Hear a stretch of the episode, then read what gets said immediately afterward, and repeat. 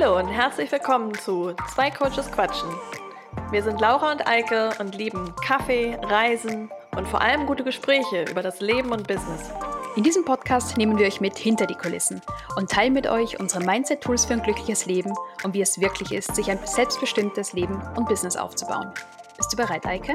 Klar, Laura. Na dann, legen wir los.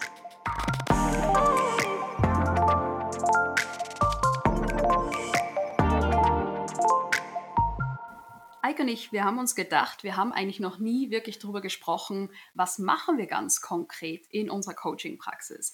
Und darum starten wir jetzt eine klitzekleine Miniserie und reden mal ein bisschen spezifischer darüber, was eigentlich unsere Arbeit ausmacht. Und darum frage ich dich jetzt einfach mal direkt, Eike, was machst du eigentlich? Ja, Laura, was mache ich eigentlich? Ich bin Coach in Hamburg, Coach für emotionale Stärke. Und äh, das ist aber nicht das Einzige, was ich äh, mache in meiner Coaching-Praxis. Ich habe eine virtuelle Coaching-Praxis, wo ich mit Einzelklienten arbeite, aber auch Workshops anbiete und Trainings für Unternehmen und Firmencoachings. Und darüber hinaus mache ich aber noch eine ganze andere Menge. Ich habe es im Podcast schon mal erzählt. Ich bin auch als Apothekerin derzeit ein paar Stunden die Woche in der Apotheke und unterstütze Menschen auf diesem Wege dabei, ein gesünderes Leben zu führen und ähm, unterrichte mehrmals die Woche Yoga in verschiedenen Locations in Hamburg.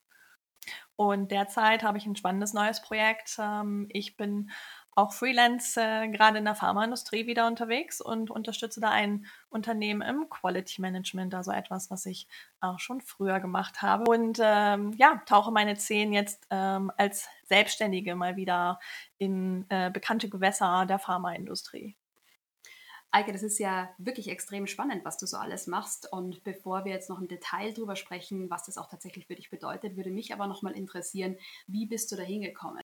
Weil in der Geschichte startet ja eigentlich nicht in Hamburg als Coach, sondern du kommst ja ursprünglich aus Kiel, ne? Ja, genau. Ich bin aus Kiel, bin dort aufgewachsen, habe Pharmazie in Kiel studiert und äh, ja, wenn ich mich so an meine Schul- und Studienzeit erinnere, was mir auffällt, wenn ich das so alles erzähle, was ich alles mache, dass das so ein bisschen der rote Faden in meinem Leben ist, dass ich schon immer viele unterschiedliche Dinge gleichzeitig gemacht habe. Also auch während des Studiums und in der Schulzeit habe ich äh, neben dem eigentlichen Studium beziehungsweise der Schule immer schon viele Projekte gemacht, sei es äh, Theater-AGs oder ich war engagiert bei Amnesty International, habe mich für Sprachen interessiert. Also ich merke, wenn ich so auf mein Leben zurückblicke, blicke, äh, dass da schon immer das Thema war, dass ich viele Interessen hatte und immer viele Dinge gleichzeitig gemacht habe, was sich halt auch jetzt in meinem Alltag widerspiegelt. Und auch die Liebe fürs Reisen ist bei dir schon sehr früh angelegt worden. Ne? Du warst doch im Ausland schon sehr früh. Ja, genau. Also mit 16 war ich das erste Mal ein Jahr in den USA und äh, habe da, denke ich, meine Liebe zur Freiheit und zum Reisen entdeckt, entwickelt. Äh, ich wusste schon sehr früh, dass ich viel von der Welt sehen will und hatte dann auch das Glück, dass ich sowohl während des Studiums als auch nachher im Berufsleben äh, viele Möglichkeiten hatte, einen großen Teil der Welt zu sehen. Auch das habe ich, glaube ich, im Podcast schon öfter erzählt und da kommen wir ja gleich auch noch bestimmt zu. Zwischenzeitlich war ich auch schon längere Zeit mal in Guatemala oder ein Jahr in Indien und äh, ja, das Reisen und das Weltsehen war auch schon, ist ein starker Treiber in meinem Leben, der auch schon früh ausgeprägt war. Und unsere Zuhörerinnen wissen ja schon, dass du Pharmazie studiert hast. Mich würde jetzt aber interessieren, wie kam es dazu? Genau, für die Pharmazie habe ich mich entschieden nach der Schule, hm, da ich tatsächlich, ich erzähle das einfach so offen, eigentlich Psychologie studieren wollte, aber dafür war, glaube ich, ein 1-3 äh, Numerus Clausus damals ähm, notwendig und den hatte ich nicht. Und äh, nun hätte ich eine Reihe an Wartesemestern ähm, vor mir herschieben können und was anderes machen können. Aber ich habe mich dann für ein anderes Interesse von mir, eben die Medizin in Form von Pharmazie entschieden. Und ja, hatte schon ein bisschen Background auch vom Apothekenalltag und konnte mir das eigentlich ganz gut vorstellen. Und habe den Schritt dann auch nie bereut. Das ist ein sehr, auch da ein sehr facettenreiches äh, Studium, wo man eine Menge lernt.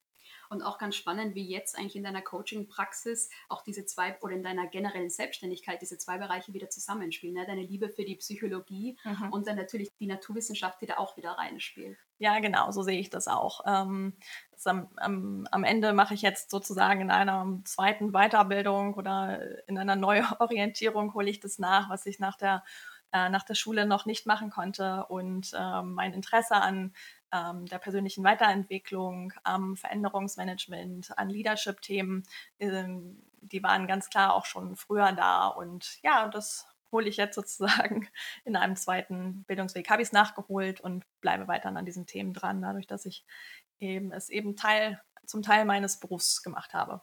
Sehr, sehr schön. Ja. Und wir sprechen auch noch mehr im Detail darüber, was du jetzt als Coach machst.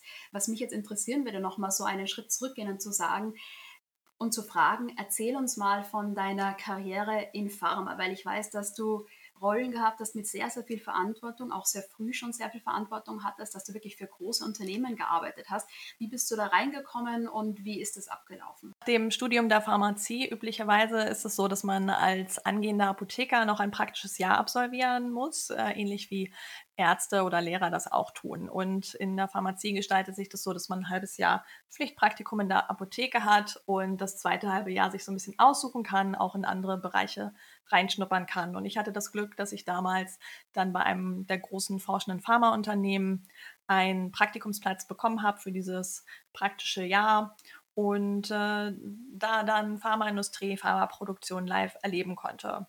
Mein ursprünglicher Plan war, und ich hatte auch schon ein eigentlich eine feste Promotionsstelle wieder in Kiel zurückzugehen und in die Forschung zu gehen und äh, da so ein bisschen in den Wissenschaftsbereich zurückzugehen. Aber während meines Praktikums habe ich, ähm, mein, wurde mein Interesse geweckt, auch in der Pharmaproduktion. Und es hat mir sehr viel Spaß gemacht und ich habe sehr viele Weiterentwicklungsmöglichkeiten gesehen, was für mich, glaube ich, der springende Punkt war, zu sagen, als ich ein Jobangebot bekommen habe, ja, ich gehe nicht zurück, vier Jahre Promotion in die Wissenschaft, sondern ich nutze hier die Chance, ich schaue mir die Industrie noch weiter an. Und ähm, ja, mein Gefühl hatte sich bestätigt. Also ich habe tatsächlich dann in diesem großen internationalen Pharmaunternehmen sehr viele Entwicklungsmöglichkeiten bekommen. Ich habe sehr früh, wie du auch schon sagtest, nachher äh, Teamführungsverantwortung äh, bekommen. Ich habe verantwortungsvolle Rollen wie Leiter der Qualitätskontrolle oder Leitung der Herstellung übernommen, hatte die Möglichkeit, ein Jahr für die Firma nach Indien zu gehen, äh, konnte viele Trainings absolvieren und äh, ja, bin da einige Jahre halt so die typische Konzernkarriereleiter äh, Stück für Stück hochgeklettert. Genau, warst auch wahnsinnig erfolgreich einfach in dieser Pharmakarriere, muss man dazu sagen. Aber jetzt hast du schon erwähnt, Eike, dass du nach Indien gegangen bist oder eigentlich nach Indien geschickt wurdest über deinen Arbeitgeber. Und ich weiß, dass es eine sehr prägende Zeit war für dich. Ähm, wie kam es dazu, dass du nach Indien kamst? Und erzähl uns doch mal ein bisschen, was dann genau deine Rolle da war, was du gemacht hast und vielleicht später auch, was das mit dir gemacht hat ja, ich hatte die Möglichkeit bekommen, das Angebot für ein Jahr nach Indien zu gehen, zu einem Produktionsstandort, den die Firma dort in Bangalore in Südindien mhm. betrieben hatte, wo es so ein, zwei Herausforderungen äh, gab zum Thema Quality Management, was genau der Bereich ist, wo ich sehr viel tätig war und wo ich so meine Expertise aufgebaut hatte. Und ja, wie das halt äh, so ist für unsere ZuhörerInnen, die auch in, im Konzern stecken. Man ist halt im Talentpool und äh, dadurch hat man ein bisschen Sichtbarkeit und war, ich glaube, ich war zur richtigen Zeit am richtigen Ort, dass ich aufgefallen bin und dieses Angebot dann vom Unternehmen bekommen habe, beziehungsweise hatte Führungskräfte, die mich da auch supportet haben. Und äh, ich habe gar nicht lange überlegt. Ich glaube, meine Chefin war damals ein bisschen traurig, weil sie mich eigentlich nicht gehen lassen wollte. Aber ich war eigentlich, sobald die Anfrage kam, war für mich klar, gar keine Frage. Ein Jahr Indien, super Abenteuer, mache ich auf jeden Fall. Ähm, und ich war damals, als die Anfrage kam, noch 29. Ich bin dann kurz bevor ich nach Indien gegangen bin, 30 geworden und äh, war auch gerade Single und da stellte sich für mich gar keine Frage, ob ich das mache oder nicht. Also äh, fühlte sich nach gutem Timing an. Ja, und ähm, wie war das für dich im Bezug auf kulturelle Differenzen? Du bist auf einmal in einem komplett anderen Land, auf einem anderen Kontinent, in einer anderen Arbeitsumgebung. Wie hast du dich da reingearbeitet? War es leicht für dich? War es ein schwerer Start? Erzähl mal ein bisschen drüber. Der Start war eigentlich äh, ganz leicht und geprägt von sehr viel Aufregung. Äh, man bekommt natürlich dann auch ein bisschen Support vom Unternehmen bezüglich Relocation und das ist dann auch ganz angenehm, wenn man das für eine Firma macht. Also in Indien aus Sicherheitsgründen hatte ich einen Fahrer. Ähm, ich hatte eine Firma, die mich beim Wohnungs-, äh, bei der Wohnungssuche unterstützt hat und da wird dann schon ein bisschen was ähm, für dich auch mitorganisiert. Äh, da bekommt man dann schon Unterstützung für den Relocation-Prozess, was dann schon mal hilft. Äh, man soll sich natürlich auch auf die Arbeit konzentrieren. Die war von vornherein schon herausfordernd. Ich habe dort ein kleines Team geleitet, hatte mein eigenes kleines Quality-Team und äh, da gestaltete sich das dann schon gleich. Das habe ich dann später herausgefunden, dass mein Chef mit meinen beiden männlichen Kollegen mir schon die nicht so ganz High-Performer in mein Team gesteckt hatten und sich die guten Mitarbeiter in ihre Teams geholt hatten. Also so war dann der Start. Das habe ich dann später durchschaut. Ähm, und ja, zusammen, also wir waren quasi, also wir waren drei äh, Untermanager und hatten einen Bereichsleiter. Meine Kollegen waren alle männlich, ähm, 20 Jahre älter als ich mindestens äh, und gerade mit der indischen Kultur. Also das war schon eine Herausforderung als 30-jähriges, als 30-jährige blonde Frau dort jetzt in diese Führungsverantwortung zu kommen. Das war nicht immer ganz äh, so leicht.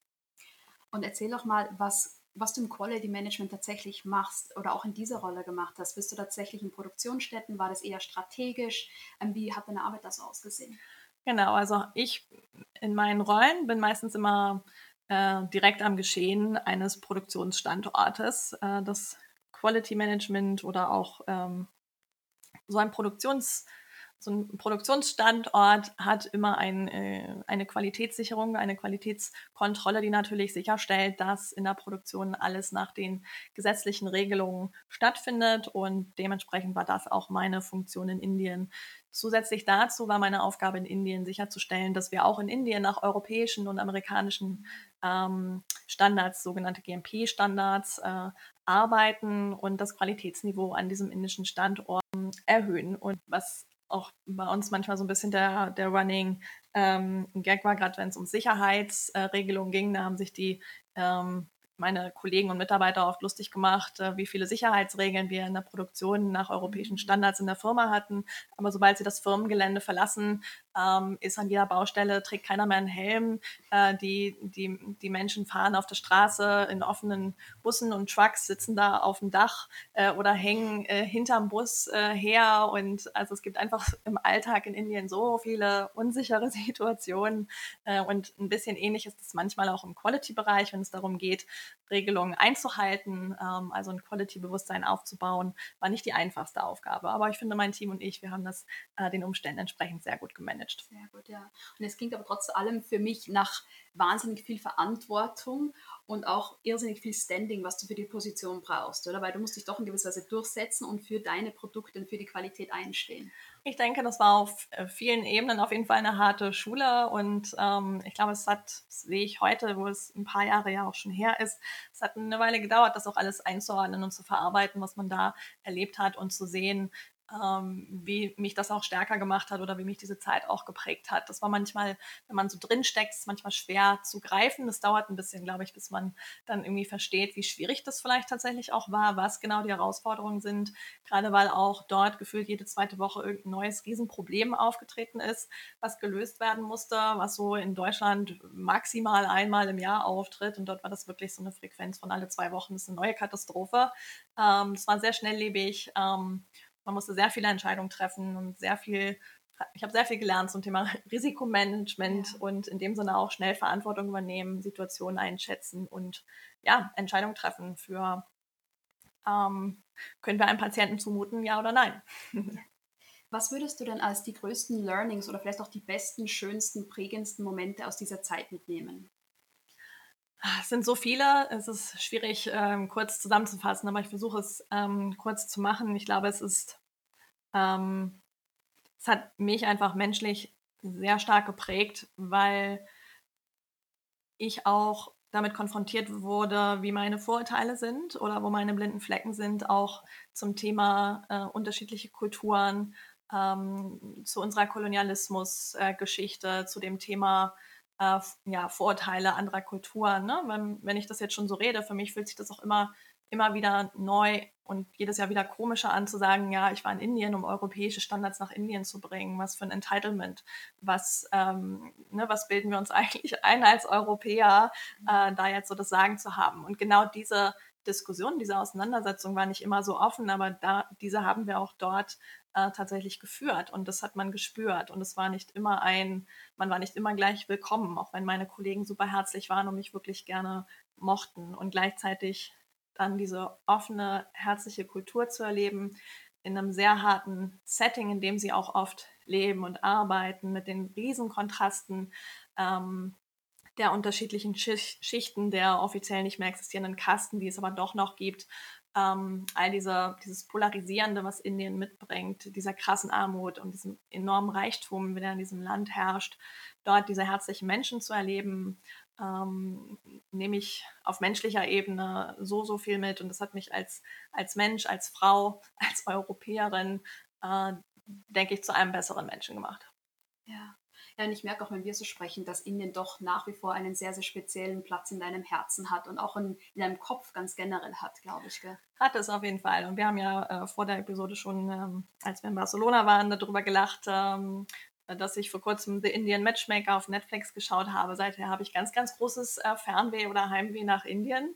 Also ganz lange hatte ich nicht das Bedürfnis, wieder hinzufahren, aber ich glaube, ähm, wir kommen jetzt darauf bald äh, zu einem zehnjährigen Jubiläum, also es wird Zeit, äh, nochmal zurückzukehren und auch vielleicht nochmal mit ein bisschen Abstand nochmal wertzuschätzen, was mir dieses Land tatsächlich mitgegeben hat an Erfahrung und ähm, ja, an, an Selbsterkenntnis. Hast du damals in Indien schon Anknüpfungspunkte mit Yoga gehabt? Ja, lustigerweise. Ähm, mein, meine Yoga-Reise fing tatsächlich in Indien an, aber gar nicht so, wie man jetzt wahrscheinlich vermuten würde, dass ich in irgendeinem Ashram gelandet bin. Im Gegenteil, ähm, ich habe dort durch Zufälle ähm, Strala Yoga, das Yoga, was ich unterrichte, kennengelernt, was aus New York kommt und habe tatsächlich in meiner indischen Wohnung immer über YouTube ähm, Yoga-Videos aus New York gemacht. Also ähm, ja, weiß International auch nicht, was mich da geritten hat. Aber das war mein Yoga und es war auch sehr wichtig. Es hat mir auch die letzt, mich durch die letzten Monate in Indien getragen. Also das Yoga im Sinne von, dass ich ein Wege hatte, mich zu erden, bei mir zu bleiben, Stress zu verarbeiten und äh, zu mir zu führen, äh, zu mir zu finden. Das hat mir das Yoga in den letzten Monaten in Indien gegeben und auch in dem Prozess des wieder nach Deutschland zurückgehens und des Neuorientierens war das ganz, ganz wesentlich für mich, um mir Halt zu geben. Und deswegen ist es für mich weiterhin auch eine sehr wichtige Praxis, die eben auch weiterhin einen Teil in meinem Leben hat. Ja. Und Yoga war, glaube ich, auch deswegen für dich so wichtig, oder du hast jetzt angesprochen, erden und zu dir selbst finden, weil diese letzte, das letzte Kapitel, die letzten Monate in Indien ja, glaube ich, auch wahnsinnig anstrengend waren, oder? Ja, die letzten Monate waren tatsächlich äh, sehr turbulent und ich kann und will natürlich nicht zu viel ins Detail gehen, aber ähm, es sind einige Dinge an diesem Standort, an der Strategie, der Firmenstrategie wurden geändert. Ähm, Teamkollegen von mir wurden zurück in ihre Heimatländer geschickt. Ähm, Vorgesetzte haben sich geändert. Es gab so ein, gab so ein Shift und was einfach dafür gesorgt, dazu gesorgt hat, dass ich das Supportsystem, was auch so in den ersten Monaten, was ich mir aufgebaut habe, was ich hatte und was ich auch brauchte, auch beruflich, ähm, das wurde einfach immer kleiner, immer dünner und gleichzeitig wurden so die beruflichen Herausforderungen und Erwartungen wahrscheinlich ein bisschen größer. Ähm, und rückblickend würde ich betrachtet, für die Dauer dieses ganzen Jahres in Indien fehlten mir einfach die persönlichen äh, und äh, emotionalen Ressourcen, all die Dinge auch zu verarbeiten, die ich dort erlebt habe und diesen ähm, ja, und den, den Support äh, zu haben, den es braucht, um eben stabil durch so ein Leben zu gehen. Ich erwähnte es, ich war Single, ich war 30, ähm, alleine in Indien und äh, es ist eben so, dass sich dann alles in deinem Leben ändert und du auch dauernd mit einer Änderung konfrontiert bist. Äh, das Einkaufen, das Strom anmachen, die Stromrechnung bezahlen, ähm, das Arbeiten, das wie man lebt, alles ist einfach anders auf jeder Ebene und nicht vergleichbar mit dem, wie es in Europa ist. Und das braucht schon Tools und auch Wissen und Erfahrung, wie man das managen kann, glaube ich, heute. Das ist schon fair zu sagen, das war einfach eine große Herausforderung und ich war dem tatsächlich nicht ganz gewachsen, beziehungsweise dadurch, dass es so viel war, war ich dann gezwungen äh, zu lernen, wie ich damit umgehen kann und was es eigentlich braucht, um balanciert, nicht zu gestresst, mich dadurch zu navigieren und mir nicht so den Teppich unter den Füßen wegreißen zu lassen. Und war das dann im Grunde auch so der Startpunkt für das ganze Thema Persönlichkeitsentwicklung, Coaching, Yoga für dich? Genau, absolut. Das war einfach der nächste ähm, der nächste logische Schritt. Also gefühlt habe ich mich tatsächlich so ganz oft, dass mir der Teppich unter den Füßen weggerissen wurde und ich fühlte mich auch, und das resoniert, glaube ich, mit dir und dem, was du machst, auch so sehr ähm, auf der einen Seite hatte ich das Gefühl, ich bin super erfolgreich und ich habe mit 30 jetzt alles erreicht, was ich mir für mein Leben immer gehofft hatte, als ich in meiner Wohnung in Indien stand, äh, so im 15. Stock halt auf Bangalore geguckt habe, einen guten Job, ich hatte Geld, ich konnte reisen ähm, und hatte ja eigentlich alles, was ich brauche, um zufrieden zu sein. Und gleichzeitig war ich so sehr unglücklich, was daran lag, dass einfach so viel im Arbeitsleben und auch im Privatleben passiert ist, wofür ich gar keine Zeit hatte, das einzuordnen, zu verstehen, äh, abzuarbeiten. Und es war so ein High-Stress-Environment, wo ich auch nicht die körperlichen Tools hatte, diesen Stress abzubauen.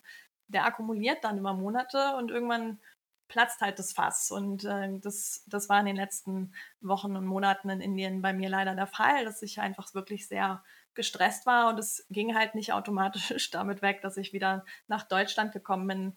Ich glaube im Gegenteil ähm, ist es dann noch mal schlimmer geworden, wie das oft ist, äh, weil dann ein neuer Veränderungsprozess noch dazukommt. Und äh, ja, über Yoga, Meditation und Coaching habe ich dann in dem Jahr darauf äh, Schritt für Schritt wieder zu mir gefunden und eben diese Arbeit gemacht, die mir wahrscheinlich während dieses Jahres in Indien schon sehr viel geholfen hätte, um das alles zu verarbeiten und das einzuordnen. Wann hast du deine Yoga-Ausbildung gemacht? War das direkt nach Indien? Kam das später? Das war etwa jetzt muss ich überlegen, das war ein Jahr, nachdem ich zurückgekommen bin, tatsächlich schon. Also es, ging dann auch relativ schnell. Also 2015 bin ich aus Indien zurückgekommen im Frühjahr. Äh, im, im, Februar 2016 habe ich die Yoga-Ausbildung gemacht. Coaching hatte ich auch schon im Sommer 2015 begonnen. Und relativ schnell ich, äh, bin ich halt intensiv in diese Themen eingestiegen, weil ich sie eben auch brauchte und weil es mir so geholfen hat, alles zu verarbeiten und mich wiederzufinden, mich wieder neu zu finden in dem neuen Kontext, in dem ich dann war, äh, für mich Indien einzuordnen und für mich auch zu überlegen, okay, mit all dem, was ich jetzt schon gemacht habe, was bedeutet das für die Zukunft und wo will ich auch hin? Und du hast dann diesen, diese körperlichen Tools kennengelernt, die dir Yoga ja bieten. Und mit, du hast ja, glaube ich, relativ früh auch schon begonnen, mit anderen zu arbeiten, ne, einen Yoga-Unterricht zu geben. Ähm, und wann kam dann diese geistige Ebene dazu, dass du gesagt hast, jetzt möchte ich auch eine Coaching-Ausbildung machen? Ja, die lief eigentlich die ganze Zeit parallel. Also Coaching, ähm, also Yoga und Meditation war eine Praxis, die mir geholfen hat. Und parallel fing ich ja selber an, mit einem Coach zu arbeiten. Und auch da, ich glaube, nach einem Jahr, wo ich wirklich gemerkt habe, welchen Unterschied diese Arbeit machen kann und wie einfach diese ganzen Tools eigentlich sind, aber wie schwierig sie uns im Alltag fallen oder wie, wie wir manchmal einfach nicht drum wissen und dieses, dieses Wissen nicht haben und deswegen es uns halt fehlt und wir nicht den Support haben, der eigentlich so einfach ist. Ähm, genau, war für mich relativ schnell klar, es hat mein Leben so stark unterstützt und zu lernen, wie krass stark Stress mein Leben negativ beeinflussen kann, wie schnell man dann aber auch wieder rauskommt, wenn man weiß, wie man damit gut umgehen kann. Ja, das hat mich einfach selber so bewegt, äh, dass für mich klar war, dazu will ich A, mehr lernen und ich finde, ne, dann kommt wieder das Psychologieinteresse. Ich finde es mega spannend zu verstehen, was brauche ich, um das umzusetzen, aber wie kann ich auch anderen dabei helfen? Als Apothekerin will man natürlich auch Patienten helfen, gesünder zu leben und irgendwie Gesundheit in den Alltag zu bringen. Und da bin ich in diesem Coaching eben drauf gestoßen, genau diese Frage, wie begleite ich auch andere dabei? Und äh, ja, das ist bis heute eigentlich so das, was mich einfach bewegt, weil ich weiß, es ist alles so einfach, ähm, aber es ist nicht leicht. Und ähm, Menschen dabei zu begleiten, ähm, so wie ich begleitet wurde, um all das in den Alltag zu integrieren, damit das Leben einfach wieder entspannter wird, leichter wird und äh, man durch diese ganzen Aufs und Abs, die jedes Leben mit sich bringt, ja nicht nur meins, ich bin da ja nicht besonders mit meiner Zeit in Indien. Viele haben sehr ähnliche Sachen in anderen Kontexten natürlich auch erlebt. Ich glaube, Indien, sage ich immer, ist aber so das, was man in zehn Jahren macht, halt in einem Jahr. Mhm. Das ist so Dampfkessel einfach nochmal krasser, weil es einfach in Indien ist einfach alles potenziert. ähm, ja, deswegen ist das so mein, mein Herzensthema und so habe ich dann den Weg eingeschlagen, eben über Coaching-Ausbildung äh, in, den, in den Jahren darauf, mich einfach kontinuierlich weiterzubilden, auch zu lernen, wie kann ich das weitergeben an mein Umfeld, habe angefangen mit Freunden zu arbeiten, sowohl im Yoga als auch mit Coaching, habe meine Coaching-Praxis gegründet und ähm, ja, so dann Schritt für Schritt meinen Weg ähm, ins Coaching und in die Selbstständigkeit gefunden. Und wenn du jetzt zurückblickst, hast du das Gefühl, unterm Strich ist dann doch alles, unterm Strich macht doch alles Sinn, wie dein Weg geht? Absolut. Also, also ich kann sagen, dass währenddessen ich oft sehr viele Fragezeichen hatte, aber ich mittlerweile, weil ich es jetzt ja auch schon seit einigen Jahren diesen Weg gehe, im Rückblick immer sehe, es war die zu dem Zeit einfach logische Entscheidung. Und ähm, ich habe sehr lange damit gehadert, mache ich als Apothekerin jetzt eine Yoga-Ausbildung? Was sagt das über mich? Äh, da kommen so ganz viele innere Muster und Zweifel und ganz viel Bullshit mit hoch, äh, so nenne ich das gerne auch im Coaching.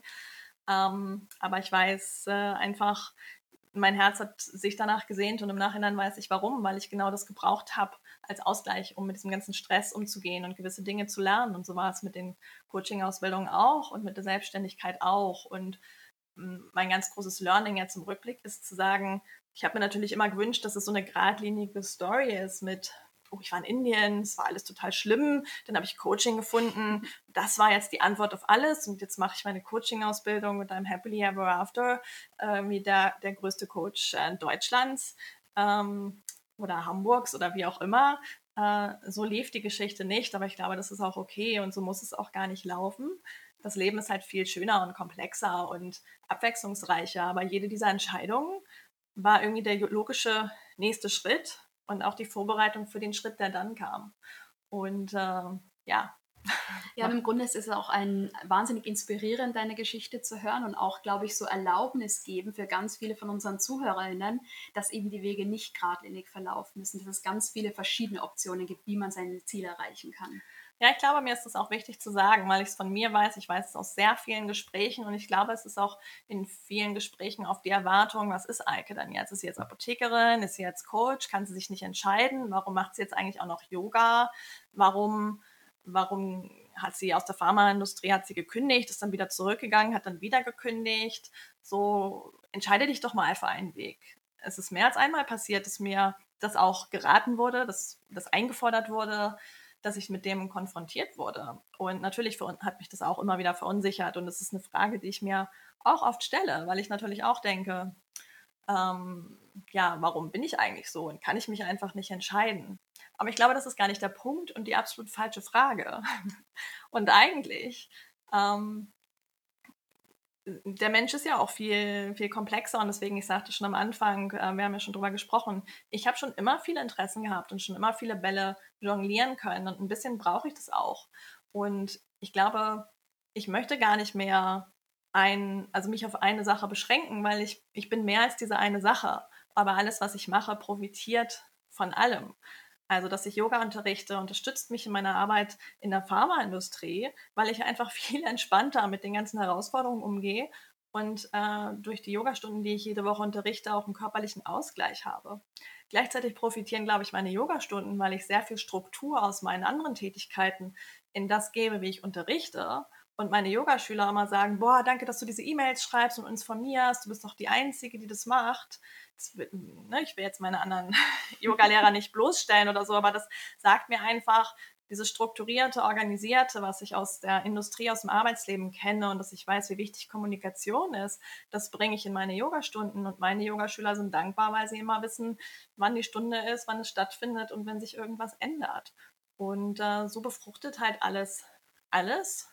Und ähm, ich würde sagen, es ist der Weg dahin, dass ich immer mehr eh überall ich sein darf, ohne dass ich irgendwas verstecken muss oder ohne dass ich ähm, irgendwie so tun muss, als, als wäre etwas nicht Teil meines Lebens, falls das Sinn macht.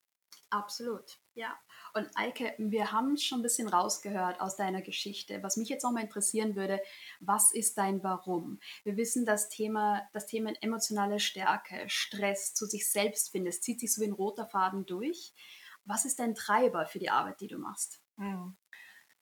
Ich glaube, mein Treiber, so wie ich ihn im Moment am meisten greifen kann oder am meisten, am stärksten spüre, ist, ähm, ist getrieben von so einem großen Helferkomplex, dass ich einfach ähm, mein Umfeld und andere in meinem Umfeld dabei unterstützen möchte, dass sie nicht die gleichen Hürden so stark nehmen müssen, wie ich sie genommen habe. Was für mich auch heißt, das kann und nicht jeder muss dafür ein Jahr nach Indien gehen oder deswegen muss ich jetzt nicht Berater für äh, ein Jahr in Indien sein. Vielmehr sehe ich das so, ähm, ich teile gerne mein Wissen und alle Tools, die ich gelernt habe, zum Umgang mit meinen Emotionen, zum Umgang mit Enttäuschung, zum Umgang mit Stress, zum Umgang mit Erwartungen, all das, was für mich zu emotionaler Gesundheit, emotionaler Stärke eben dazu zählt, ähm, um einfach ein bisschen Vorurteile abzubauen, die an diesen Themen dranhängen ähm, und andere zu unterstützen, dabei das anzunehmen, nicht so im Kampf mit sich selbst zu sein, wie ich es vielleicht war, wenn ich auf der Arbeit mal wieder heulend auf der Toilette saß, weil ich nicht wusste, wie ich mit dieser Situation umgehen kann oder mich überfordert fühlte und dann gleich sehr viel in Frage gestellt habe. Also Emotionsmanagement war ein großes Thema in Indien und das war oder ist, glaube ich, immer noch mit vielen Vorurteilen belastet. Und ich möchte einfach sagen, äh, nur wenn man nah am Wasser gebaut, das heißt das nicht, dass man eine schlechte Führungskraft ist oder nicht in die Pharmaindustrie oder in irgendeine Industrie passt. Im Gegenteil macht es dich zu einem starken Menschen, wenn du weißt, warum es so ist und wie du es für dich nutzen kannst. Und das sind natürlich auch Themen, die heute wichtiger als jemals zuvor waren. Ne? In dieser Welt, in der wir leben, die so schnell und hektisch ist und sich umbricht und auch so viel unschöne Momente mit sich bringt, glaube ich, bringst du da ganz, ganz wichtige Skills mit und hast eine ganz wichtige Aufgabe, um das auch weiterzugeben.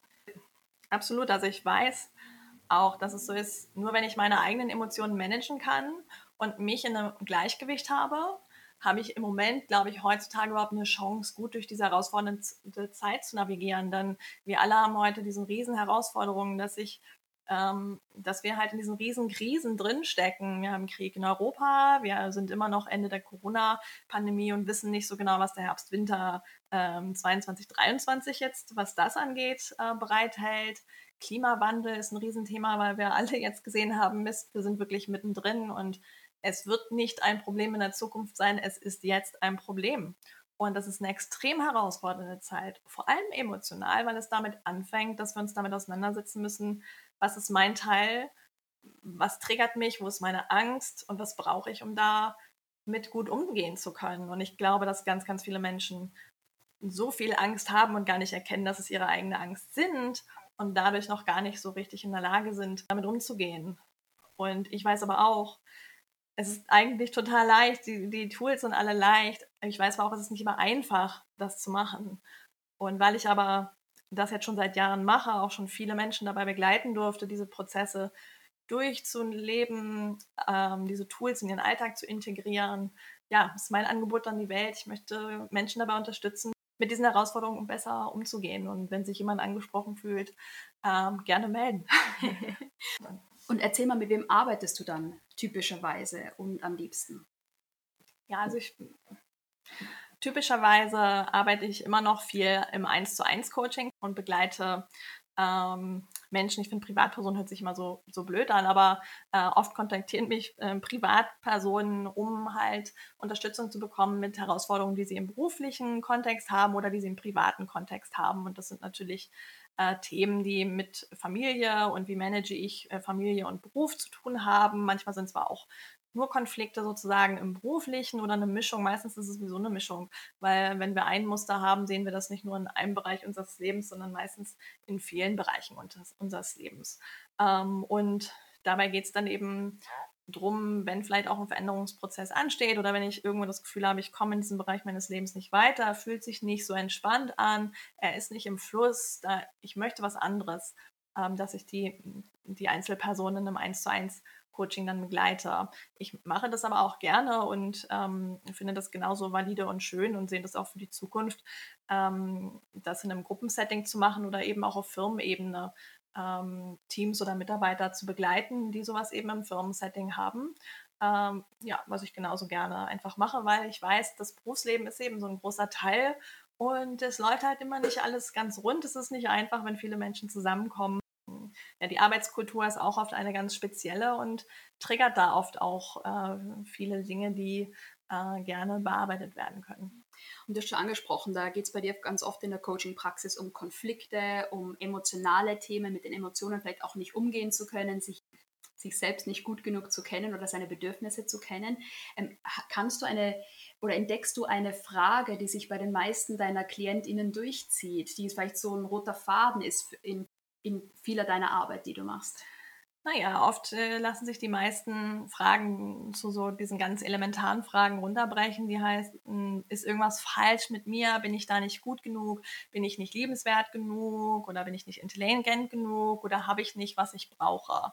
Äh, das sind so mhm. typische, wirklich tiefe Fragen, die, ähm, auf die sich das oft äh, runterbrechen lässt. Aber was auch viel, vielen dann gemeinsam ist, ist, dass dann die Erkenntnis kommt, äh, es liegt gar nicht an mir, äh, vielleicht war es meine Vorgesetzte oder mein Vorgesetzter, äh, der auch sehr emotional oder sehr unemotional agiert, aber ich muss irgendwie bessere Wege finden, damit umzugehen, weil ähm, der eigentlich gar nicht äh, die emotionale Kapazität hat, anständig zu äh, kommunizieren und vielleicht ein bisschen cholerisch ist oder vielleicht ähm, vielleicht ein bisschen schüchtern ist, sich immer gerne rauszieht und Probleme nicht gerne anspricht.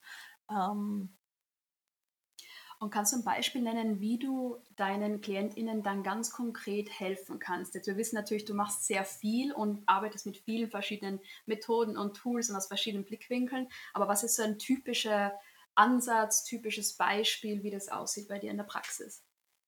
Naja, jede Situation ist natürlich äh, anders und ich arbeite halt gerne mit Coaching-Programmen, ähm, nicht nur mit Einzelsessions, weil ich einfach sehe weiterhin, dass ähm, dass das auch ein bisschen dauert, äh, die Arbeit zwischen äh, Coachee und äh, Coach, der Vertrauensaufbau und auch dem eigentlichen Problem wirklich auf die Schliche zu kommen. Das ist immer so ein, so ein spannender Prozess, der in meiner Erfahrung wirklich fünf bis sieben Sessions. So in einer dieser Sessions haben wir meistens den Durchbruch, den Durchbruch, die Erkenntnis. Dann haben wir wirklich den Punkt erreicht, wo äh, die Klientin oder der Klient erkennt, ah, eigentlich, ich arbeite die ganze Zeit auf der Oberfläche, ich denke, ich muss mich besser organisieren, ich muss gesünder essen, ich muss mehr schlafen, ich muss mehr Nein sagen, ich muss mehr, ähm, mehr Sport machen, dann ändert sich mein Leben. Äh, meistens erkennt man in, in dieser Zeit zwischen Session 5 und 7, ach nee, es ist eigentlich, eigentlich darf ich mich besser annehmen, ich muss mich mehr akzeptieren. Eigentlich ist es ein ganz anderes Thema, was viel, viel tiefer geht. Das heißt, du hilfst deinen KlientInnen eigentlich dabei, eben nicht nur an der Oberfläche das Ziel zu erreichen, sondern tatsächlich auch den Ursachen auf den Grund zu gehen. In den meisten Coaching-Programmen, ähm, in den meisten Coaching-Runden ist das dann irgendwann der Fall. Ist natürlich kein Muss und viele Dinge lassen sich auch durch einfache organisatorische Tricks manchmal ähm, schon lösen. Und manchmal gehen die Sachen eben tiefer und oft sind es ja wirklich äh, die, die, die Herzensthemen, die uns äh, bewegen, ein Coaching zu buchen. Also meistens jeder kann ein YouTube-Video anschauen, wie er seinen Zeitplan besser optimiert und äh, jeder kann irgendwie herausfinden, wie man bestimmte Organisationstools nutzt. Die wenigsten brauchen dafür oder buchen dafür einen Coach. Das kann alles Teil sein des Coachings und das teile ich auch gerne, weil es auch Spaß macht und oft sind es ja manchmal so ganz kleine, einfache Tipps, die auch schon einem ganz viel weiterhelfen. Ähm, aber für mich im Coaching ist der wahre Wert oft dann, wenn er an der Persönlichkeit geht, dass es uns dabei hilft, ähm, Muster zu erkennen, die einfach uns nicht mehr gut tun oder wo wir uns selber ein bisschen im Weg stehen, das zu erreichen im Leben, was wir eigentlich erreichen wollen. Und das ist für mich der wahre Schatz im Coaching und ich liebe es, Menschen genau dadurch und dahin zu begleiten.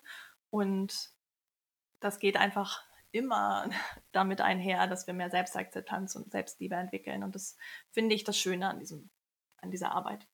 Und wie sieht das dann konkret bei dir aus? Wie können Menschen, die Unterstützung sich, die sich Unterstützung bei diesen Themen wünschen, ganz konkret mit dir zusammenarbeiten? Genau, der erste Schritt ist erstmal, mir eine E-Mail zu schreiben oder mich anzurufen und dann sprechen wir einfach äh, über die Situation, darüber, ob ein Coaching in Frage kommt oder ob es eine andere, ob es gar nicht, äh, ob gar nicht ein Coaching mit mir der nächste richtig, richtige Schritt ist. Also ein Gespräch ist immer der erste richtige Schritt und ähm, Darüber hinaus arbeite ich aber mit zwei festen Coaching-Programmen. Äh, Entdecke deine Leichtigkeit. Ich sage immer, das ist so das Coaching-Programm, wo es äh, darum geht, so eine Basis zu schaffen. Und meistens sind das die Programme, wenn man nämlich sehr gestresst ist, wütend ist, so negative Emotionen hat und so aus so einem Ungleichgewicht ist, dann ist das das richtige Coaching-Programm, um wieder in ein Gleichgewicht zu kommen und zu schauen, äh, wie, wie komme ich da in meine Leichtigkeit, entdecke deine Leichtigkeit in eine Balance, wie komme ich aus diesem, dieser Schwere heraus, was, was muss ich in meinem Leben ändern, was sind die, die Dinge, die ich ähm, anders machen kann, damit sich das alles wieder entspannt. Und mein zweites Coaching-Programm 90 Days setzt eigentlich daran an und ist ein Programm, wo es darum geht, äh, gesunde Gewohnheiten oder Ziele, die ich einfach erreichen möchte, so in den Alltag zu integrieren, dass ich es mache für 90 Tage, äh, um Menschen dabei zu unterstützen, ähm, diese wirklich nachhaltig ins Leben zu integrieren und nicht eben nur für ein, zwei Wochen ähm, einen gesunden Lifestyle zu leben, äh, der dann wieder verpufft, sondern ich arbeite mit Menschen dann gerne daran, wirklich nachhaltige Strukturen aufzubauen, die auch machbar sind für jeden Alltag. Und ähm, beide Programme am Ende für mich wirken daher total gut auch zusammen. Das ist jetzt nicht unbedingt Upselling, dass ich denke, man muss beides machen, aber ich sehe in beiden eben genau, ähm, genau das, was es braucht, um in seine emotionale Stärke zu kommen. Bei Entdecke deine Leichtigkeit geht es genau darum, äh, zu lernen, was brauche ich, was sind meine Bedürfnisse ähm, und wie komme ich in meine emotionale Stärke. Und 90 Days ist letztendlich das Programm, was es braucht, um zu sagen, okay, ich weiß jetzt, was es braucht. Ähm, wie schaffe ich es, dass ich da bleibe? Weil nur weil ich etwas verstanden habe, heißt es das nicht, dass ich das auch gleich umsetzen kann. Das ist ja oft der große Gap der Persönlichkeitsentwicklung oder wir glauben, ah, ich habe hab diese Lektion verstanden. Ich weiß, dass ich regelmäßig Sport machen muss. Ich weiß, dass ich viel schlafen muss. Ich weiß, wie ich mich gesund ernähre. Aber der Gap ist ja, ich kann es in meinem Alltag nicht. Es ist fast unmöglich, weil es zu schnell ist, es ist zu stressig, es ist zu viel. es geht nicht, Heike, es geht nicht. Und äh, 90 Days ist genau das Programm, was äh, dir dabei helfen soll, ähm, herauszufinden, was du brauchst, damit du all die Dinge, die du weißt schon, ähm, die du brauchst für emotionale Ausgeglichenheit, für mehr Leichtigkeit, für Balance in deinem Leben, für emotionale Stärke, dass du die nachhaltig in deinen Alltag holst.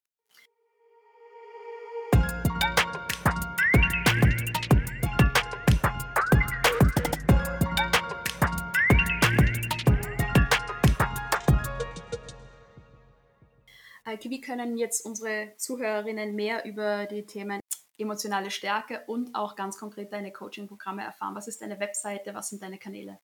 Genau, also all, alle Informationen findest du auf meiner Website. Da ist auch ein großes Archiv zu meinen, zu diversen Blogartikeln über all diese Themen, über die wir gesprochen haben. Dort findest du auch mehr Informationen zu meinem Coaching und äh, alles, was du wissen musst, inklusive wie du mich erreichst, findest du auf www.eikefeldmann.com. Und das verlinken wir natürlich in den Shownotes. Eike, vielen herzlichen Dank für dieses sehr, sehr interessante Gespräch. Ähm, ich denke, dass nicht nur unsere Zuhörerinnen ganz viel über dich erfahren haben und auch was deine Arbeit als Coach ausmacht, deine Motivation ist und wie du ganz konkret hilfst, sondern auch ich habe wahnsinnig viel über dich erfahren und das freut mich total. Und ich würde sagen, wir schließen diese Episode sehr gerne. Vielen Dank für die äh, Fragen und für die Zeit, die ich mir und meinen Themen in diesem Podcast geben durfte. Und jetzt freue ich mich auf die nächste Episode. Dann schauen wir nämlich äh, auf dich, Laura, und auf deinen Weg. Genau so ist es. Also bis zum nächsten Mal. Bis dann. Tschüss.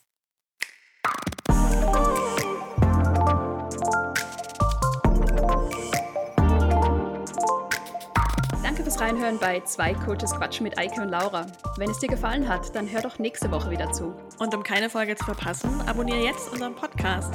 Und wir freuen uns ganz besonders, wenn du uns auch eine Bewertung da lässt. Bis zum nächsten Mal. Tschüss.